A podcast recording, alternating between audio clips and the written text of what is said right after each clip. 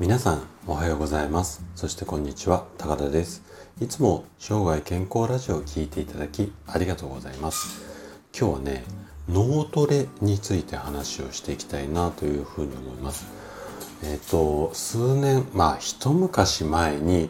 ブームになったことがある脳トレなんですけれどもこうゲーム感覚であったりだとかあとは手軽にできるこんなあたりが理由で多くの方が夢中になっていましたよね。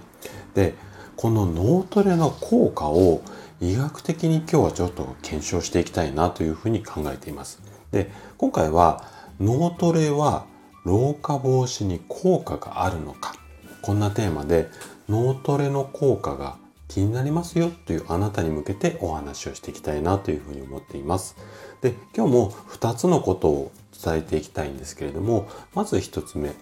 脳トレを医学的に分析するとっていう話ですね。で、2つ目の話が、目的を明確にすることが大切ですよまあ、こんなテーマの話をしていきます。で今日もできるだけ専門用語などを使わずに分かりやすく話をするつもりなんですけどももし疑問質問などありましたらお気軽にコメントいただければというふうに思います。じゃあね早速本題の方に入っていきましょう。まず1つ目のテーマである脳トレを医学的に分析すると。まあ、こんなごめんなさいね。こんなお話からスタートしていきますね。で、脳トレまあ、あのー、結構ゲームでやられてる方が多いので、ああいったソフトを使うと、頭の前頭葉って言って、こう、脳みその前の方にある部分なんですけども、この前頭葉を活性化して脳の血流量が上がる。これはね、医学的にもしっかりエビデンスがある効果だったりするんですよ。なんですが、脳トレは私たちが期待するほどの汎用性がないことっていうのも分かっているんですね。で何が言いたいかっていうとうん脳トレには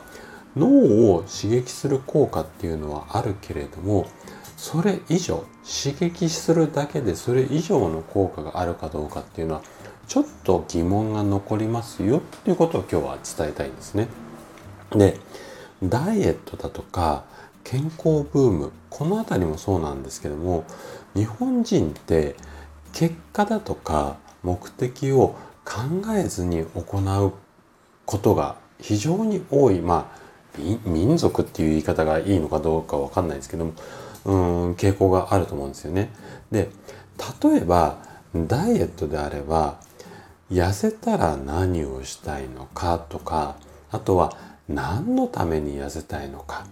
もしくはその例えばこう健康診断で引っかかっちゃったからダイエットするなんていう場合もそうなんですけども例えばその健康診断の数値だったりとか体重が下がったらそれで本当に体が元気になるのか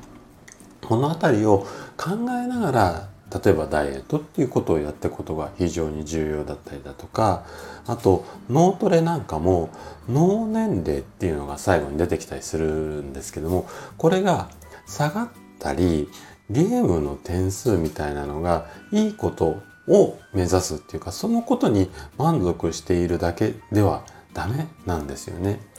じゃあ脳トレみたいなツールっていうのをどういうふうに活用していけばいいのか。これについてちょっと2つ目のテーマで一緒に考えていきたいなというふうに思っています。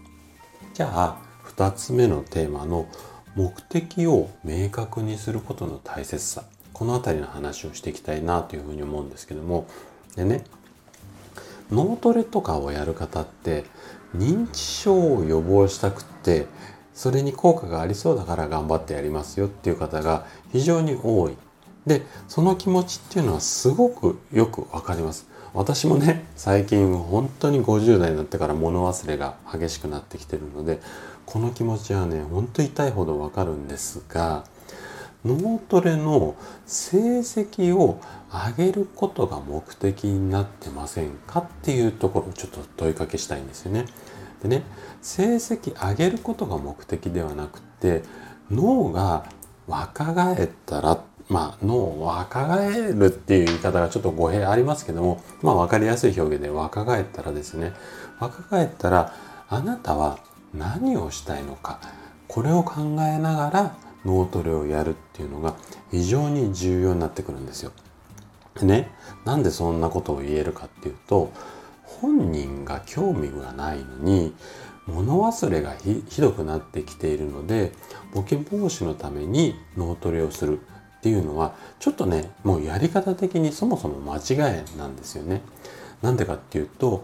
本人が嫌がることをやらせるのはまあ良くないっていうか、まあなんで良くないかっていうとこれ続かないからなんですよね。いやいや脳トレ毎日嫌なのにやるっていうのなかなか続かないしで続けないと効果が出ないものだったりするのでなので、えっと、興味がないことをやることはお勧めしないんですよ。でねもし認知症とか、うんと、ボケの防止を、うんと、うん、ボケの防止っていうかボケ予防っていうのかな認知症予防とかをしたいんであれば あなたは今ボケてますよっていうことを本人に認識してもらうっていうことが大切なんですよ。でねもしそういったものの治療っていうか改善を目指すんであれば方法としてはねこういったツールとかを使って勉強するのではなくって